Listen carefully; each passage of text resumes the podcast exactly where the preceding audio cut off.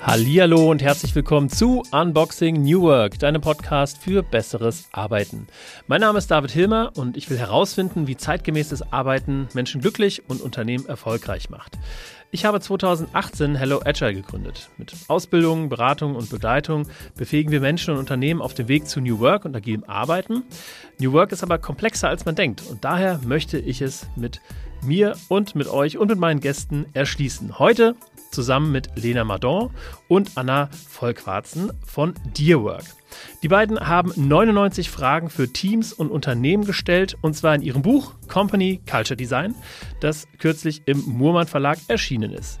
Anna hat eine Karriere im HR-Bereich hingelegt, Lena kommt aus der Agenturwelt und mit Dearwork packen die beiden an der Unternehmenskultur an und unterstützen Unternehmen mit ganz vielen Dienstleistungen dabei, die eigene Kultur zu reflektieren, mit der Strategie zu leihen und zu stärken. Und heute also der Spotlight auf das Thema Unternehmenskultur. Herzlich willkommen, ihr zwei. Ja, vielen Dank, dass wir da sein dürfen. Hallo David. Ja, schön, dass ihr da seid und schön, dass es geklappt hat. Wir haben den ersten Termin ein bisschen verschoben. Ähm, aber umso schöner, dass es jetzt klappt. Und ähm, die erste Frage tatsächlich, ihr habt ja gerade so ein bisschen gehört, habe ich denn Dear Work so richtig beschrieben?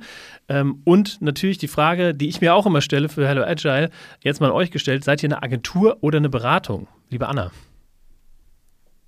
Also erstmal finde ich, hast du es sehr schön beschrieben. Ich habe mich sehr äh, oder uns sehr wiedergefunden. Und ähm, die Frage, ob Agentur oder Beratung, also ich glaube, wir werden, würden uns äh, sehr viel eher als Beratung beschreiben, weil wir in erster Linie mit unseren Kunden ähm, im Austausch, Sparring ähm, und in Workshops zusammenarbeiten und gemeinsam Themen erarbeiten.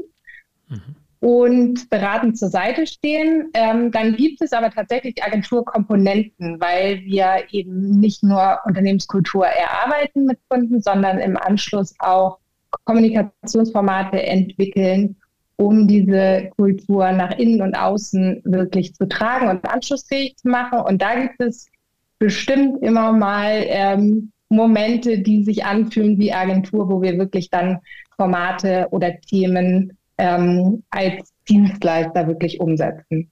Okay. Lena kann das, glaube ich, viel besser noch beurteilen, weil sie ja wirklich einen Agenturhintergrund hat. Deswegen, ähm, ja, weiß ich nicht, wie sehr du dich manchmal in alte Zeiten zurückversetzt fühlst. Ja, äh, ich glaube, das hast du total äh, richtig erfasst. Ähm, ich glaube auch, wenn es sich eher nach Agentur anfühlt, dann, wenn wir in diese ähm, Kommunikationswelt eintauchen mit unseren Kunden und eben Events oder Kommunikationsformate, Magazine, Podcasts, sowas in die Richtung, also solche Medienformate entwickeln, was sich dann natürlich auch ein Stück weit äh, mehr nach Agentur anfühlt, ist, dass wir dann ja auch oft mit unserem Netzwerk an Freelancern und externen DienstleisterInnen zusammenarbeiten. Also da wird dann das Team manchmal nochmal so ein bisschen größer, als es normal in der Beratungsarbeit ist, die schon ja sehr, sehr stark auf uns beide fokussiert ist und ähm, was wir aber auch genießen, dass wir so als Duo oft unterwegs sind. Und warum habt ihr euch ähm, speziell auf diesen Bereich Unternehmenskultur spezialisiert? Ähm, wie kommt man eigentlich darauf, Lena? Ja, gute Frage. Wie kommt man da drauf? Also ich glaube, ähm, tatsächlich haben wir vor allen Dingen einfach auch einen großen Need gespürt ähm, bei vielen Unternehmen in den letzten Jahren. Also besonders Anna ist ja auch schon etwas länger in diesem Thema unterwegs als ich. Da kann sie vielleicht auch gleich nochmal ergänzen, wie es für sie am Anfang war, als sie Dear Work aufgebaut hat. Kam ja etwas später dazu, ähm, nachdem ich sozusagen, wie du schon gesagt hast, der Agenturwelt so ein bisschen den Rücken gekehrt habe. Was wir dann aber ja ganz schnell gemerkt haben, ist, dass dieses Thema eben unbedingt auch sozusagen unsere beider Perspektiven braucht. Ähm, also dass es eben nicht nur ein reines Organisationsentwicklungsthema ist, was irgendwie so im stillen Kämmerlein oder in der Führungsebene eines Unternehmens besprochen werden sollte, sondern dass es eben etwas ist, was unbedingt auch immer anschlussfähig gemacht werden muss, was ähm, auch immer von Anfang an mitgedacht werden muss, ist, wie kommunizieren wir es nach innen, nach außen, Ähm, wie macht es auch unsere Arbeitgebermarke stark? Wie kann Unternehmenskultur wirklich ein Differenziator auch im Markt sein? Wie kann es uns unterscheiden von anderen und auch ein Erfolgsfaktor werden? Und ähm, das hat eben für uns immer sozusagen diese beiden Komponenten, ähm, eben das Entwicklungsthema und aber auch sozusagen das Erzählungsthema, wenn man so will. Und ähm, ja, und so sind wir dann eigentlich immer tiefer zu diesem Thema gekommen, aber vielleicht hat das Thema auch so ein bisschen uns gefunden, glaube ich manchmal. Ja, ich finde, das ist ein ultra wichtiges Thema ähm, und man beschäftigt sich da irgendwie ähm, weniger mit, als man das sollte. Da kommen wir später noch ähm, ähm drauf zu sprechen. Ich würde gerne noch mal ein bisschen tiefer reingehen in eure tägliche Arbeit.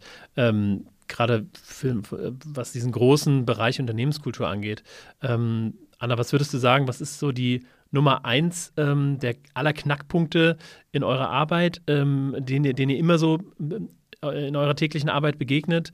Ähm, oder könnt ihr vielleicht sagen, was die, die häufigste Dienstleistung sozusagen ist, das häufigste Produkt, was ihr anbietet bei den Kunden? Also erstmal der Knackpunkt ist so, wer ist am Start? wer will mitmachen? Wer mhm. ist bereit, die eigene ähm, Kultur auf den Prüfstand zu stellen und zu gestalten, weil genau für uns ist einfach Kultur ähm, und die Art und Weise, wie wir als Team oder wie Teams zusammenarbeiten, ist einfach so der Erfolgsfaktor schlechthin. Und äh, wenn ich da eben den Hebel dran setze und verstehe, hey, wenn wir uns als Team gut aufstellen, wenn wir gute Rahmenbedingungen schaffen und ein gutes Miteinander und eine schöne Kultur schaffen, dann ähm, können wir richtig erfolgreich sein. Ich glaube, so dieser erste Knackpunkt ist überhaupt das Verständnis dafür herzustellen. Und wer im Unternehmen hat es dann auch verstanden? Ne? Sind es nur ein paar wenige oder sind das wirklich auch so die Entscheider, Entscheiderinnen, die an den ähm, Positionen und Hebeln sitzen und die auch Multiplikatoren sind. Also ich glaube, das ist für uns wirklich so der wichtigste Punkt. Und deswegen schauen wir auch am Anfang einer Zusammenarbeit äh, mit einem Unternehmen auch, dass wir ähm, das Management unbedingt an Bord haben. Also mhm. ein Großteil der Führungskräfte, insbesondere die, ähm, ja, die eben an den die, die, die multiplizieren können, die müssen dabei sein. Die müssen richtig Lust und ähm, auf das Projekt haben und dahinter stehen. Das heißt, das ist erstmal so das Erste, woran wir arbeiten, an dem Setup. Wer ist im Team, wer ist am Start? Und dann geht wirklich immer in die große, ähm, in die großen Fragen äh, der Ziele, strategische Ausrichtung. Wo soll das Unternehmen? Wo wollen wir hin? Alle gemeinsam. Hinter welchen Zielen können wir uns als Team versammeln? Ähm, und da erstmal ein gemeinsames Verständnis schaffen. Das ist so ein großer Punkt, an dem wir arbeiten und auch ein großer Workshop, den wir immer machen. Wirklich das gemeinsame Verständnis okay. über die Ziele, über das Zukunftsbild. Ja. Und dann der nächste Punkt ist so die Kernarbeit, die Wertearbeit. Ne? Welche Werte treiben uns, sollen uns treiben, weil die Werte liegen im Kern von Kultur und mhm. nur über die Werte können wir auch alle anderen Dimensionen von Kultur wirklich ähm, ja, für uns gestalten. Das, das, heißt, Ziele und Werte stehen immer im Fokus und dann gibt es ganz viele weitere Schichten, die wir angehen. Das heißt, dass ähm, das Thema Company Culture, äh, Unternehmenskultur sozusagen sehr eng verwoben ist, auch mit den Unternehmenszielen, nicht nur mit den Werten. Weil, also ne, mhm. ne, für mich ist das irgendwie so, ähm, also ich habe das mal für mich sehr bildlich, sodass ich es dann auch verstanden habe, was ist denn eigentlich Unternehmenskultur? Irgendwie mal mhm. aufgeschnappt. Ähm, Unternehmenskultur ist die Summe aller Selbstverständlichkeiten. Ne? Also das ist ja nichts, was man irgendwie greifen kann, was man sehen kann, sondern etwas, was man mitbekommt, wenn man über einen längeren Zeitraum in der Unternehmung arbeitet. Ähm, ich finde es interessant, dass ihr das sozusagen mit den Zielen aligned, mhm. ne? was ja erstmal nicht so, ja, weiß ich nicht, nicht, nicht so selbstverständlich ist, würde ich sagen. Ja, warum machen wir das? Das machen wir deshalb, weil wir ja äh, Kultur gestalten wollen. Das heißt, in die Zukunft hinein uns fragen wollen, welche Kultur äh, macht uns stark, in welcher Kultur wollen und können wir gut arbeiten.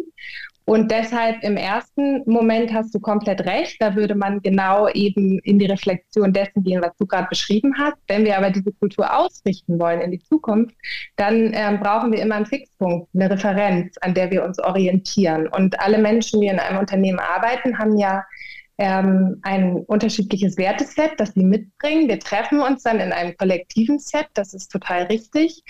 Wenn wir uns aber einigen wollen, welche dieser Werte für die Zukunft wirklich im Kern stehen sollen, dann brauchen wir irgendeinen Fixpunkt, irgendeine Referenz. ähm, hinter äh, der hinter dieser Referenz dann diese Werte Sinn machen, weil ich kann durchaus als Einzelperson noch weitere Werte haben, die mir wichtig sind. Ähm, aber im Kontext der Unternehmung, im Kontext der Ziele des Unternehmens, kann ich mich total ähm, dafür begeistern, mich auf vier bestimmte, fünf bestimmte Werte zu einigen, ähm, gemeinsam mit meinen KollegInnen. Hm. Das heißt, wir brauchen immer diesen, diesen Referenzpunkt, um zu sagen, in diesem Kontext sind diese Werte für uns wichtig. Okay, weil das, das wäre tatsächlich nämlich eine, eine Frage gewesen. Ich habe ähm, auch irgendwann, als ich mich das erste Mal mit Unternehmenskultur so wirklich ähm, bewusst beschäftigt habe, äh, in einem Vortrag was gehört, ähm, nämlich dieses bekannte Zitat Culture eats strategy for breakfast ähm, und wusste mhm. auch erstmal nicht, hey, was, was soll das denn überhaupt bedeuten? Was, ähm, warum frühstückt das eine das andere?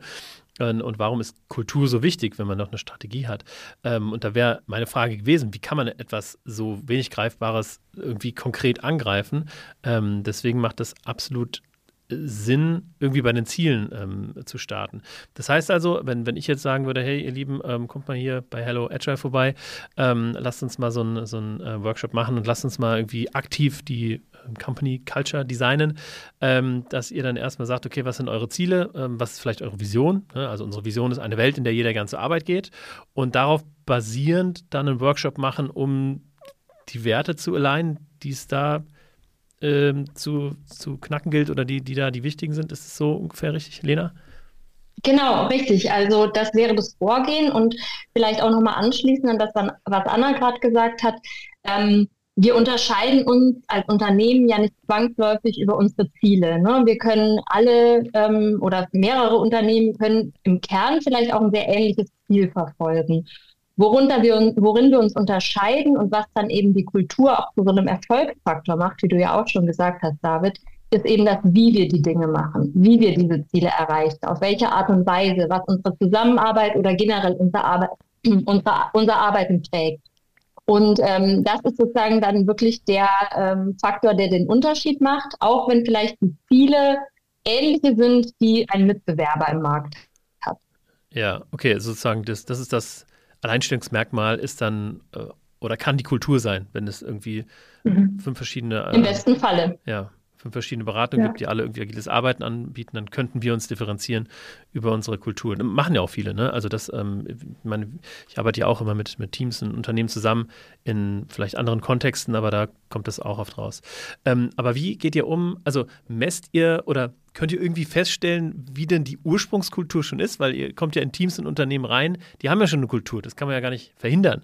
Ähm, und habt ihr dann so einen Status quo und beschreibt dann so, die Kultur ist ausgeprägt durch XYZ?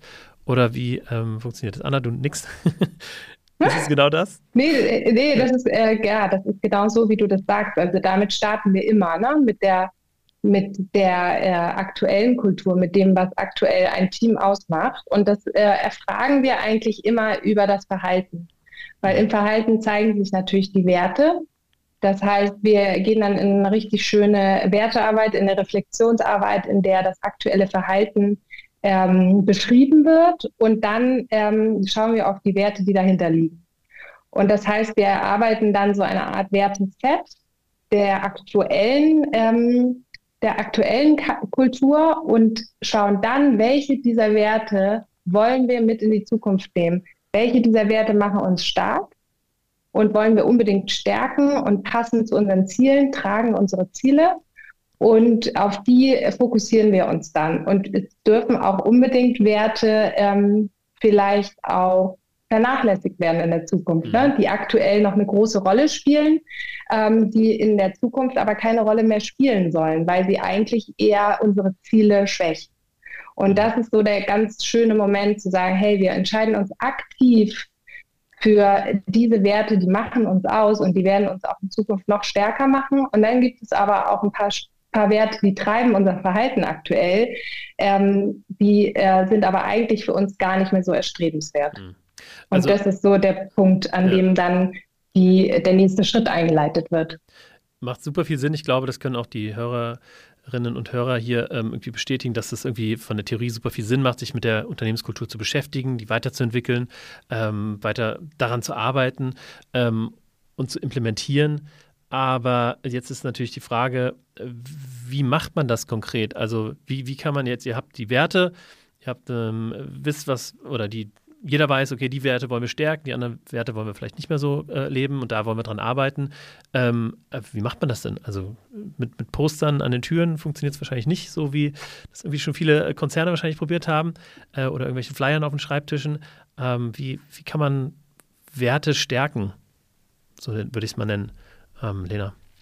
Ja, also das ist tatsächlich auch der langfristigste Schritt in unserer Arbeit mit Unternehmen, ist wirklich diese Integration ins Tagesgeschäft, dass die Werte am Ende in jeder Faser, in jeder Dimension, in jedem Team und Abteilung wirklich gelebt werden. Und das ist meistens auch ein sehr partizipativer Prozess, wo man natürlich unbedingt auch genau die Mitarbeitenden braucht, denn die kennen ja ihr Daily Business am besten. Die wissen ganz genau, hey, wo sind wir uns im Team, in der Produktion oder im Marketing oder you name it, wo sind bei uns die Stellschrauben, um diese Werte jetzt im Tagesgeschäft wirklich zu leben.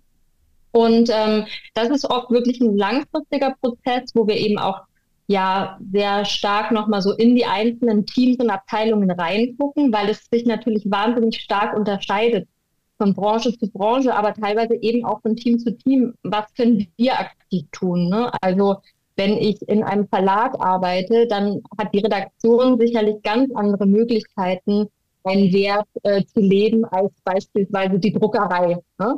Und ähm, da ist es wirklich für uns auch wichtig, dass die Menschen selber auch Ideen entwickeln, und selber auch sozusagen so ihre Handlungsfelder und Handlungsoptionen identifizieren können, ähm, um diese Werte zu integrieren. Ähm, denn das ist dann am Ende ja auch wirklich so die gelebte Kulturarbeit, ne? dass okay. eigentlich dann am Ende wirklich jeder Einzelne damit in Berührung kommt und sich Gedanken macht, hey, ich ganz persönlich, ne, ähm, was kann ich Montag bis Freitag hier bei mir tun, was ist in meinem Wirkungskreis sozusagen möglich. Das heißt, ihr seid die Enabler und die, ähm, die Facilitators letztendlich, ähm, bietet Workshop-Formate an, um eben das zu ermöglichen, dass äh, mit eurer Hilfe die Leute im besten Falle selbst auf die ähm, konkreten Aktionen kommen, wie sie ihre Werte ähm, irgendwie in die Kultur integrieren. Oder? Ja, ganz oft, ganz oft ist das so, ne? Oder es gibt natürlich so Formate, die dann auch ähm, bei uns in der Arbeit immer wiederkehren. Ich denke gerade so an ähm, Culture to Leadership sozusagen. Ne? Also wie können wir die Werte auch in der Führungspraxis leben? Da machen wir zum Beispiel sehr oft Workshops, wo es darum geht, ähm, mhm. Leadership Principles zu entwickeln, also wo sich wirklich sozusagen der Führungskräftekreis eigentlich im Grunde genommen auch ja Guidelines selbst gibt, selbst Guidelines und Rahmenbedingungen erarbeitet, oder eben solche Prinzipien, ähm, woran man sich dann natürlich auch messen lassen kann. Ne? Also das mhm. erleben wir auch oft, dass es dann auch sozusagen so eine Stufe von Konkretisierung wird ähm, oder handfestem ähm, Alltagsgeschäft ähm, mit den Werten, dass es dann zum Beispiel bei vielen Kunden auch Teil der Review-Prozesse und der Performance-Reviews beispielsweise wird. Mhm. Und dann ja. vielleicht noch so kurz ergänzen, also was wir schon auch machen, vor allem in der äh, langjährigen Zusammenarbeit, äh, dann wirklich begleiten auch ne? und ähm, auch als Coach zur Seite stehen, hey, wo hakt es immer wieder?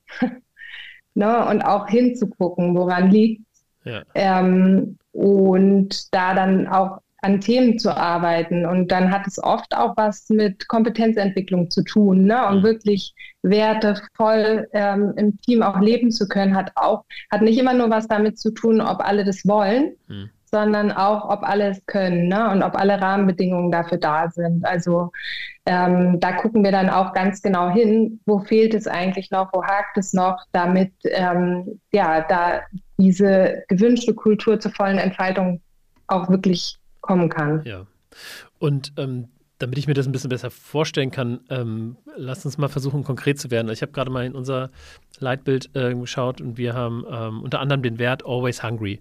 Ähm, und das meinen wir so, dass wir äh, nicht irgendwie hungrig nach Überstunden oder sonst was sind, sondern eher äh, danach irgendwie neues Wissen ähm, aufzusaugen ähm, und überall irgendwie eine, ähm, unser Mantra ist Say Hello to the New. Ne? Wir wollen das Leben, dass wir Neues begrüßen, Neues rausfinden, bewerten, anderen zeigen. Und dafür muss man eben hungrig sein, Wissens hungrig oder durstig sein.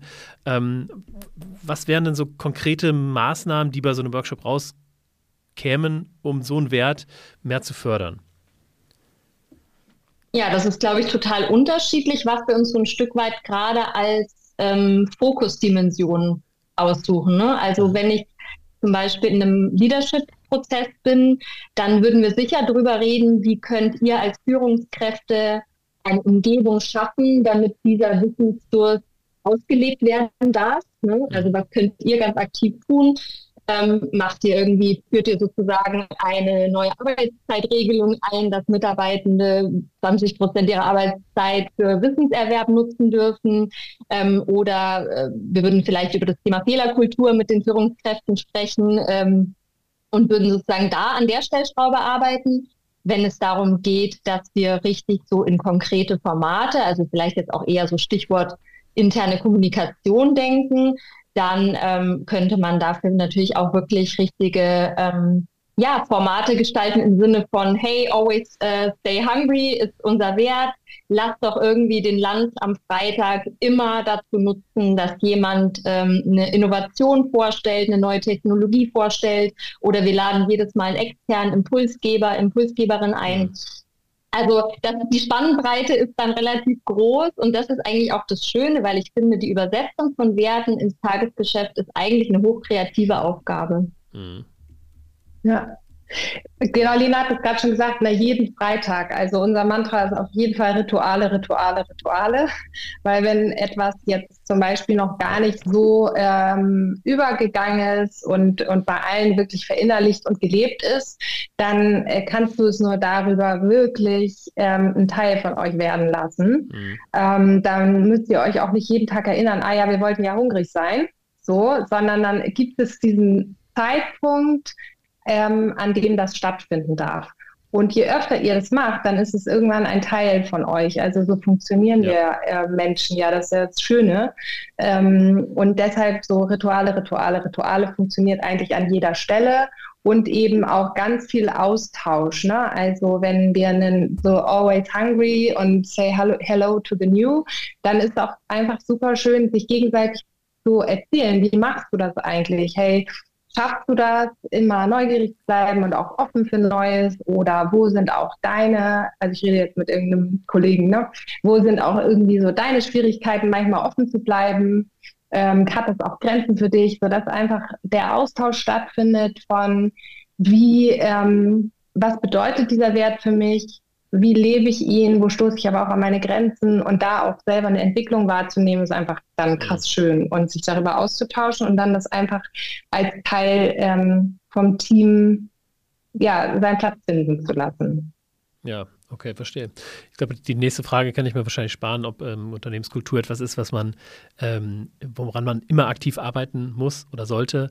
Äh, das ist es wahrscheinlich. Das wird eure Antwort sein. Ich glaube, Anna, du hattest schon äh, gerade irgendwie angesprochen, dass ihr ja auch irgendwie Kunden habt, wo ihr dann äh, über einen sehr langen Zeitraum dann auch begleitet, um einfach ähm, ja, das Kulturthema einfach immer weiter voranzutreiben. Ne? Das macht ja absolut Sinn. Oder? Hey, voll. Und, und, und, nur ganz kurz noch, also eine Sache, die wir noch gar nicht gesagt haben, ne? Always Hungry, dein Beispiel, ist natürlich auch so schön, weil es so eine schöne Grundlage gibt, auch wenn ihr euch im Team erweitert. Ne? Das sind dann ja sofort immer Gesprächsanlässe, ähm, um zu schauen, ob man zueinander passt. Weil auch für äh, Menschen, die zu euch kommen, ist das eine Entscheidungsgrundlage. Ey, die wollen einfach die ganze Zeit Neues aufschnappen. Die sind, ähm, die geben nie Ruhe, so die stehen nie still. Das kann jemand auch total anstrengend finden und sagen, nee, ist nicht mein Laden, da gehe ich nicht hin. Ähm, das ist einfach so schön, dann so eine Referenz zu haben. Und das ist, das passiert eben über diese formulierten Werte. Ähm, und ähm, irgendwas anderes wollte ich gerade noch sagen, was mir entfallen ist, kommt vielleicht wieder. Kommt vielleicht wieder, während ich euer Buch hier mal kurz vorstelle, ähm, mhm. Company Culture Design, das, ähm, als ich das zugeschickt bekommen habe, ähm, war ich sehr gespannt und ähm, war verwundert, wie das aufgebaut ist, aber dann ist es irgendwie auch sehr klar geworden, weil der Untertitel oder Company Culture Design, der Untertitel ähm, äh, 99 Fragen für Teams und Unternehmen. Und da sind tatsächlich dann 99 Fragen drin. So, ne? Ähm, und die sind eingeteilt in äh, verschiedene Kategorien: Führung, Zusammenarbeit, ähm, ähm, Ziele und so weiter und so fort. Und jetzt, ich blätter mal hier rum, Frage 52. Glauben wir an die 40-Stunden-Woche? Also ist, äh, ähm, ich ich sehe das so, ne, man kann ähm, einfach sich ähm, diverse Fragen einfach mal vornehmen in verschiedenen Formaten und die einfach mal beantworten, was ja automatisch dazu führt, dass man sich austauscht und dass so irgendwie äh, das gemeinsame Verständnis wächst, was man eigentlich für Werte hat, was die Kultur eigentlich prägt. Ähm, wenn ich jetzt irgendwie das Thema Kultur angehen möchte ähm, und habe dieses Buch, wie benutze ich das? Also du hast es schon total schön erzählt, weil dieses Buch hat, glaube ich, total viele Anwendungsmöglichkeiten. Und es spiegelt auch so ein bisschen das wider, dass natürlich ähm, unsere Kunden oder in unserer Arbeit auch uns super viele unterschiedliche Anforderungen begegnen. Also vom Startup, das irgendwie den Bedarf hat, die Kultur einmal sozusagen festzuhalten, weil da ist ein riesen Wachstum im Team und es ist irgendwie super schwierig, das, was anfangs allen klar war, das jetzt sozusagen auch irgendwie jedem, der neu dazukommt, zu vermitteln. So ein Unternehmen hat eine andere Anforderung als ein ganz großes Unternehmen mit 400, 500 Mitarbeitenden, die eine sehr gewachsene Kultur haben und die vielleicht nochmal neu reflektieren wollen und für die Zukunft für eine neue Vision, für neue Ziele ausrichten wollen. Und unser Ziel mit dem Buch war auf jeden Fall, dass wir auch diesen unterschiedlichen Anforderungen ein Stück weit gerecht werden und eigentlich egal an welcher Stelle man steht in diesem Prozess, ähm, man kann einsteigen und genau wie du gesagt hast, in Austausch kommen darüber.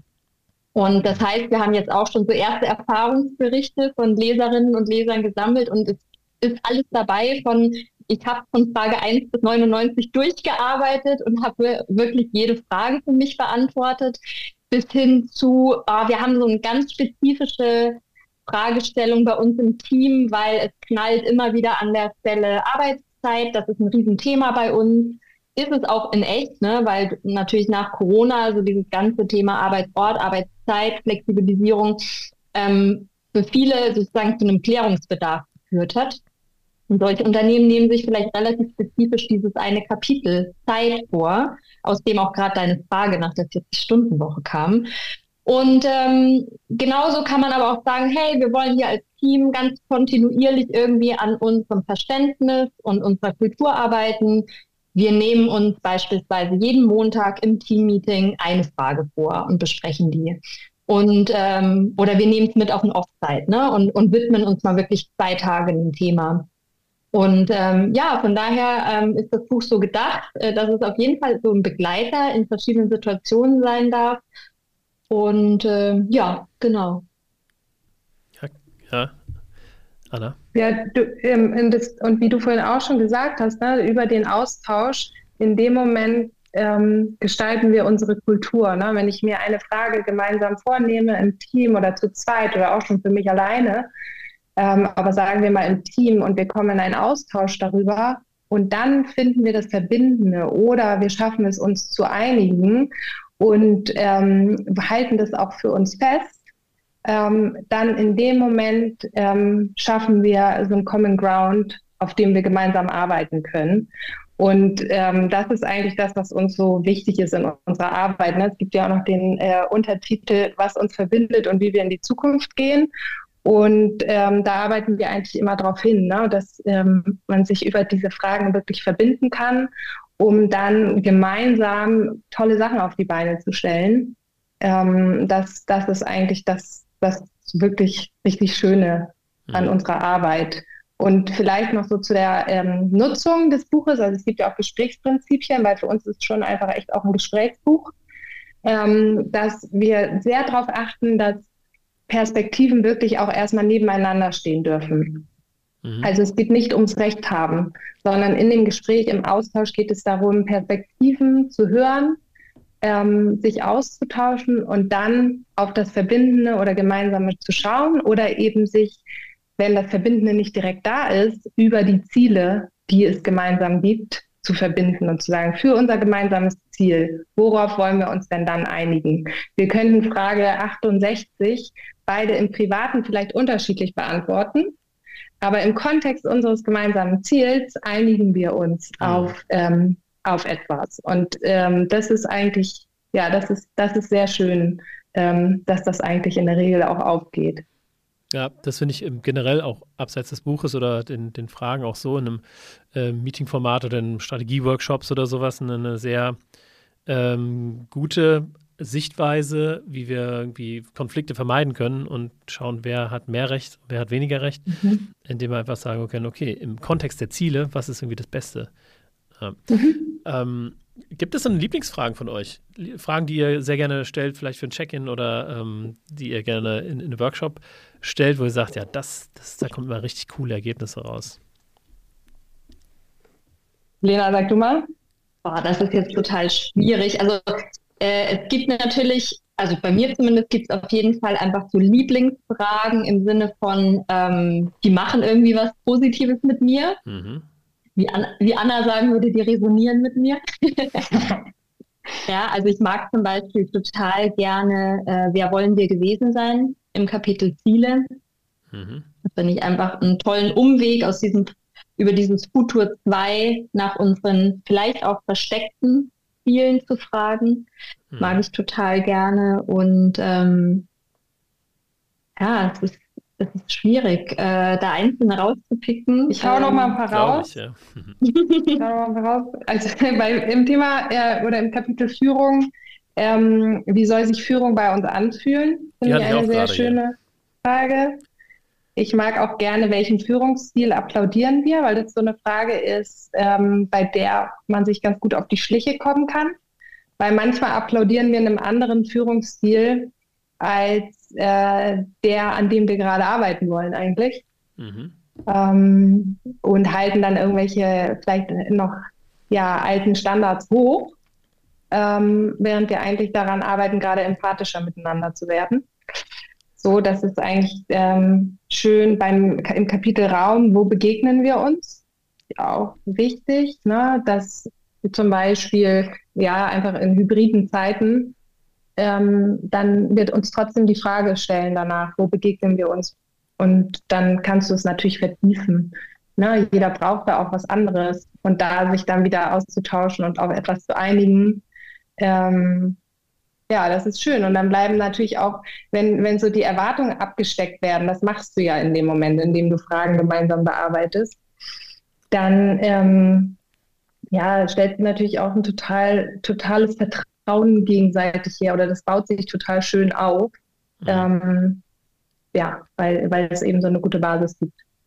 Ich bin gerade so ein bisschen in dieser ähm, Leadership-Bubble persönlich. Ähm, Mhm. Und da würde mich mal eure Einschätzung interessieren. Glaubt ihr, Leadership ist gerade ein besonderes Trendthema oder besonders groß? Weil irgendwie fühlt sich das für mich so an, weil ich gerade irgendwie in dieser Bubble drin bin. Aber ähm, kann auch sein, dass ich mich täusche. Ja, Leadership ist wahrscheinlich einfach ein sehr aktuelles Thema und brennt vielen Menschen, glaube ich, unter den Nägeln, weil die Anforderungen an Führung halt wahnsinnig hoch und komplex geworden sind. Ne? Mhm. Also Führung ist halt echt einem ziemlich starken Wandel unterworfen, ähm, weil daran zeigt sich natürlich auch der Wertewandel unserer ganzen Gesellschaft. Ne? Also welche, ja, welche Wünsche und welche Anforderungen wir an unsere Führungskraft vielleicht so stellen und ähm, gleichzeitig was vielleicht dann wirklich auch sozusagen so das Marktumfeld und ja, einfach wie das Unternehmen agiert. Also da prasseln ja sozusagen dann noch weitere Anforderungen auf die Führungskraft aus anderer Richtung. Und ich glaube, es ist mittlerweile für viele Führungskräfte echt einfach super anspruchsvoll, dem gerecht zu werden, hm. ähm, weil das muss ja alles irgendwie auch sozusagen neben dem ganz normalen Daily Business passieren, ne? dass man sich da auch als Führungskraft irgendwie weiterentwickelt und ähm, dem so gerecht werden darf oder kann. Und äh, dementsprechend glaube ich, ist es auf jeden Fall ein Thema, was sehr, sehr präsent ist gerade. Ähm, und wir merken das natürlich auch. Also es ist eigentlich immer eine so der, der ganz großen Aufgaben, die wir dann in den Unternehmen ähm, anpacken oder zusammen mit den Kunden, ähm, weil es natürlich auch eine riesen eine riesen Stellschraube ist. Ne? Also Anna hat es ja schon gesagt, das sind ja unsere Multiplikatoren auch im Unternehmen. Ne? Und wenn die Führungskraft überhaupt nicht hinter den Werten steht oder den Zielen und das einfach auch überhaupt nicht vermitteln kann und ins Team weitertragen kann, sodass alle Lust drauf kriegen mhm. und mitmachen, ähm, ja, dann kannst du eigentlich auch direkt einpacken. Ne? Also die Führungskräfte müssen an Bord sein und ähm, dementsprechend ist das immer so ein bisschen das Bottleneck, wenn man sozusagen negativ drauf guckt. Ne? Also da kann es irgendwie haken und hängen bleiben. Und gleichzeitig können es natürlich auch unsere besten Multiplikatoren und BotschafterInnen sein. Ja. Ich glaube, ich glaube, in der Führung, also unsere erste Frage im Kapitel Führung ist zum Beispiel, ähm, warum Führung? Und für uns ist einfach das auch für die Führungskräfte eine Entlastung, sich diese Frage zu beantworten. Ne? Weil ähm, es wird alles eigentlich auf die Führungskräfte projiziert, also alle Anforderungen. Ne? Also die sollen begeistern, die sollen Sicherheit geben, Orientierung geben, Klarheit, die sollen irgendwie ähm, für Entwicklung und Befähigung sorgen und, und, und, und, und. Also, und dann noch alles, was sie früher vielleicht auch gemacht haben, irgendwie, mhm. vielleicht dann auch nochmal durchgreifen und so weiter. und ähm, das ist schon ziemlich viel. Vielleicht haben die auch noch einen operativen Job zu tun, das ist ja auch noch oft so. Und äh, insofern diese Frage nach dem Warum, ähm, die einmal für sich so klar zu beantworten, was ist meine Hauptaufgabe als Führungskraft hier in diesem Unternehmen und dann das auch wieder mit dem Team zu kommunizieren. Also ich bin hier für euch da, um euch ähm, und um mit euch die Vision zu teilen, um euch die Arbeit zu erleichtern und Rahmenbedingungen zu schaffen, in denen ihr gut ähm, ähm, frei agieren könnt und so weiter. Also wenn ich das jetzt ähm, abstecke, das kann aber auch in eine ganz andere Richtung geben und gehen und da die Klarheit schaffe ähm, für mein Team und die Erwartungen wieder abgesteckt sind, dann ähm, einigen wir uns wieder auf etwas und dann kann es aus unserer Sicht sehr gut funktionieren. Die Führungskraft soll und darf und muss unbedingt auch sagen, und hierfür bin ich übrigens nicht verantwortlich, sondern das liegt in deiner Hand und das erwarte ich von dir, das wünsche ich mir von meinem Team als Führungskraft. Ähm, und sich da eben zu einigen, wer ist wofür verantwortlich. Ähm, das, das ist eigentlich so der, äh, eine gute Basis, um dann zusammenzuarbeiten. Und das muss die Führungskraft aus unserer Sicht heute unbedingt tun, das einmal abzustecken, weil sonst wird alles auf sie projiziert. Und ähm, es ist, glaube ich, relativ schwer, dann dieser, dieser Anforderung gerecht zu werden. Ja. Also ja, und gleichzeitig haben wir die Frage natürlich auch bewusst so doppeldeutig gestellt, warum Führung, ne? Mhm. Weil etwas, was ja auch, sagen wir mal, in der Vergangenheit undenkbar war, ist ja heute normal, nämlich dass ich das ganze Konzept von Führung auch in Frage stellen darf. Ja. Also nicht nur, wenn ich mich für Führung oder Hierarchien im Unternehmen entscheide, muss ich mir bewusst darüber werden, was ist mein Why, warum brauche ich Führung, was ist meine Kernaufgabe. Nein, ich darf eigentlich einen Schritt vorher schon fragen, brauchen wir Führung überhaupt? Also es gibt ja auch durchaus Organisationen, die ähm, glücklich und erfolgreich damit leben, ähm, ganz andere Konzepte von Zusammenarbeit zu haben. Und Führung ist ein Konzept und das ist sehr weit verbreitet und das ist etwas, was wir sehr stark verinnerlicht und gelernt haben. Aber deswegen haben wir zum Beispiel die Frage eben auch ganz bewusst so offen gestellt, weil man darf sich natürlich heute auch generell fragen, ob man in der Organisation noch Führung braucht. Ja. Und das ist natürlich auch nochmal sozusagen eine Ebene mehr, die dieses Thema sozusagen so mhm. komplex, aber auch eben sehr zeitgeistig macht. Und die Frage kann ja in alle Richtungen gestellt werden. Die kann ich mir als Führungskraft stellen, die kann ich dem Team stellen, ähm, die kann ich mal diskutieren auf einem Teamtag vielleicht oder in der Retrospektive. Voll. Zurück Voll, zum, ja. Wolltest du noch was? Äh? Nee, nur ganz, nur ganz schnell noch, weil das dazugehört mit dem, die nächste Frage ist ja auch beispielsweise, auf welche Hierarchien wollen wir nicht verzichten? Die finde ich auch sehr gut, also, Frage, tatsächlich. Ja, weil das, äh, das äh, zeigt halt auch wieder, ähm, wenn du Hierarchien hast, dann habt vielleicht eine Begründung dafür. Also inwiefern sind die dir dienlich und helfen die euch im, ähm, in eurer Unternehmung? Und an welcher Stelle sind die eigentlich eher ja, irgendwie noch gelernt und einfach so da und hindern uns vielleicht auch in unserer Handlungsfähigkeit? Und dann das immer abzustecken und, und nochmal zu begründen, hilft, hilft halt allen Seiten. Mhm. Zurück zum Thema ähm, Unternehmenskultur und der Frage, ähm, was Unternehmenskultur eigentlich mit New Work zu tun hat. Ist es die ähm, Aufmerksamkeit, ähm, der wir dieses Thema widmen? Oder was meint ihr, wo sind da die Schnittpunkte? Soll ich? Willst du? Beide gucken noch Fragen. Ich habe es mal bewusst offen gelassen. ja. Soll ich, Lena? Ja, mach gerne. Ich lasse es noch auf rein. Ne? Ja. Also ich glaube, womit es viel zu tun hat, ähm, ist, dass der ganze New Work ähm, Bereich oder wie er mal irgendwann ähm, gedacht war, noch unter Friedhof Bergmann, ne, was wir wirklich, wirklich wollen und ähm, dass wir eben Arbeit neu gestalten und definieren können. Das sind ja alles ähm, ja so Hintergründe von New Work. Ähm, da kommt dann halt Kulturgestaltung mit rein. Es gibt eben nicht mehr diese ganz vorgegebene alte ähm, Arbeitskultur, in der wir ähm, vor ein paar Jahrzehnten irgendwie, wo allen irgendwie relativ klar war, ähm, was diese Kultur ausmacht. Und diese Kultur hat vor allem Leute in ihren Handlungen definiert. Und ähm, heute in dem ganzen New Work heißt es einfach, dass wir ähm, ganz neue Spielräume haben und auch natürlich in einer multidiversen Gesellschaft leben, in der ähm, wir so viele kulturelle Perspektiven haben und eine so große Wertevielfalt, dass uns, selbst wenn wir es gar nicht wollten, gar nichts anderes übrig bleibt, um unsere ganz eigene Arbeitskultur zu definieren, weil es gibt sie einfach nicht mhm. mehr, die eine Arbeitskultur. Und das ist eben mit dieser New Work-Welle entstanden. Ne? Ganz viele neue Trends im Bereich des Arbeitens und damit ganz, ganz viele Möglichkeiten und ähm, gleichzeitig aber auch die Aufgabe, dann für sich in diesem Möglichkeitsfeld ähm, einen eigenen Weg zu finden. Und deshalb ist für uns eigentlich Unternehmenskulturgestaltung ähm, auch ein Tool, um sich richtig toll zurechtzufinden in dem, in der mhm. ganzen New Work Welt und, und eben einen eigenen Weg darin zu finden. Ich frage mich, ähm, ab wann überhaupt der Begriff Unternehmenskultur sozusagen gebräuchlich war. Ne? Also ich kann mir auch vorstellen, dass es ähm, noch gar nicht so lange dieses Wort überhaupt in einem, in einem normalen Wortschatz ähm, gibt, sozusagen. Ne? Ich weiß nicht, wie es um die 2000er war, in den 90ern, keine Ahnung.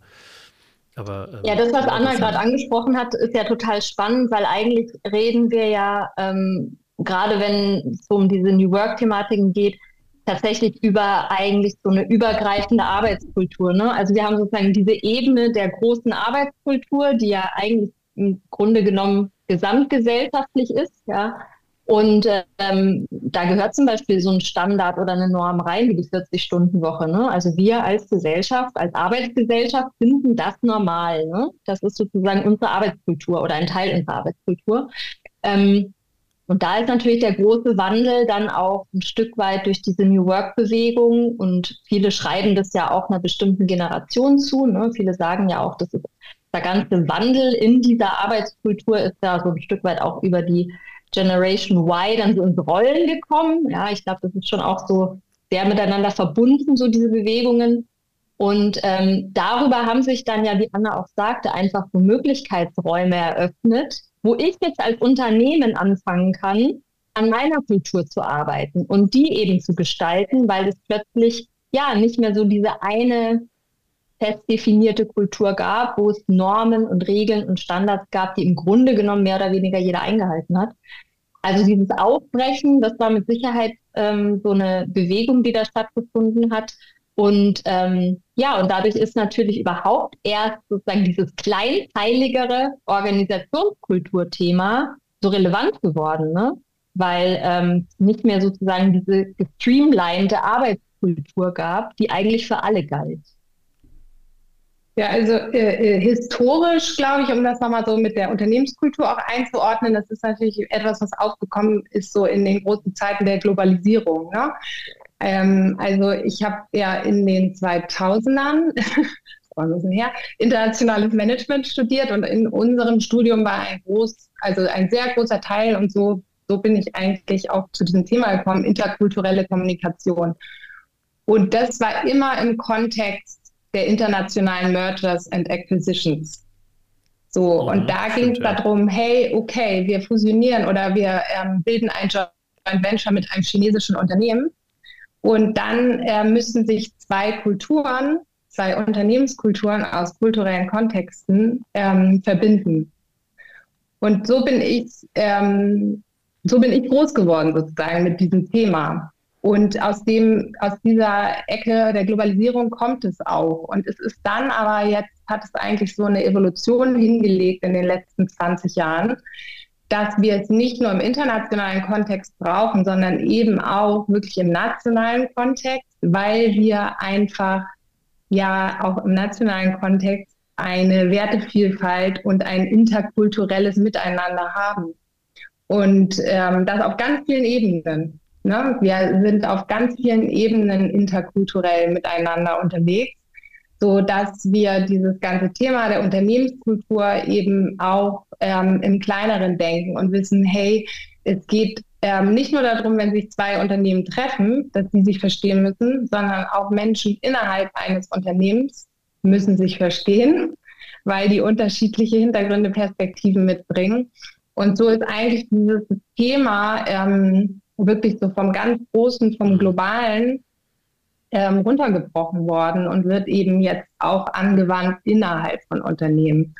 Ja. Ähm, das ist, glaube ich, eigentlich so die, die Geschichte, die da so ein bisschen dahinter steht. Ja, danke dir für die Herleitung. Das ähm, ähm, macht super viel Sinn. Ich hätte noch ähm, eine Frage, die ich allen ganz gerne stelle, nämlich, ähm, glaubt ihr, es kann eine Welt geben, in der jeder gern zur Arbeit geht? Wer möchte den ersten Take? Lena, du nickst. Ja, du siehst mich schon nicken, ne? Also, ähm, ja, also natürlich ist es ein Stück weit auch eine Utopie, weil ich glaube, es ist, ähm, es ist auch gefährlich, wenn man so ein bisschen in der eigenen Blase denkt und sagt, äh, super, wir haben hier alle irgendwie die total flexiblen ähm, WissensarbeiterInnen-Jobs und sitzen am Schreibtisch im Homeoffice und können von überall arbeiten und äh, machen den ganzen Tag total spannende Aufgaben. Ähm, ich glaube, das, ja, so ist unsere Welt nicht und ähm, so sind nicht alle Jobs und bestimmt wird es auch immer Jobs geben, die vielleicht nicht so viel Freude machen und wo man nicht jeden Morgen gut gelaunt hingeht.